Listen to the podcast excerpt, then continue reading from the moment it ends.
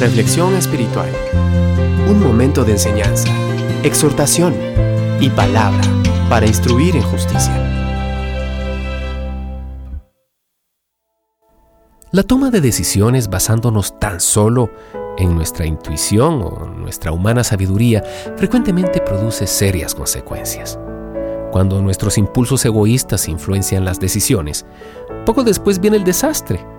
En la Biblia, en el libro de Génesis, capítulo 13, versos del 8 al 11, Abraham le ofreció a su sobrino Lot la mejor tierra que por derecho le pertenecía a él. Lot tomó su decisión sin preocuparse por Abraham. El deseo egoísta de Lot de tener las planicies más fértiles, con pozos de aguas y pastos verdes, lo hizo asentarse cerca de las malvadas y pecaminosas Sodoma y Gomorra. Abraham, por otra parte, confió en la promesa de Dios, sin importar lo que Lot decidiera. Esto es una muestra de que la toma de decisiones basadas en las promesas y mandamientos de Dios siempre nos proporciona paz.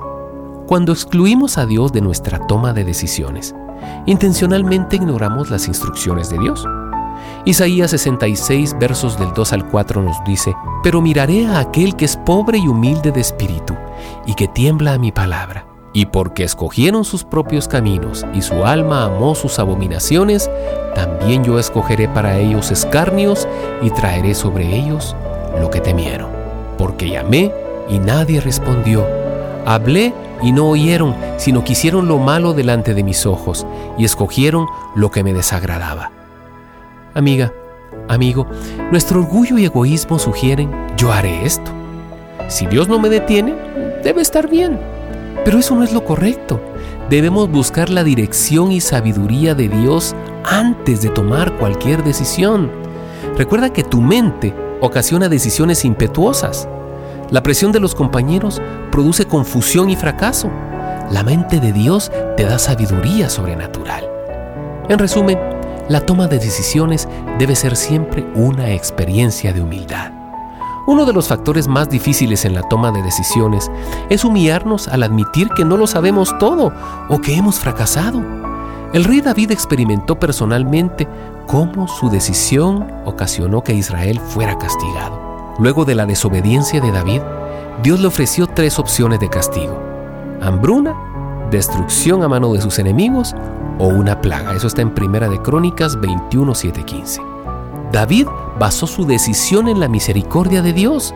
David comprendió que someterse a los mandamientos de Dios era la decisión correcta, aún así fuera dolorosa.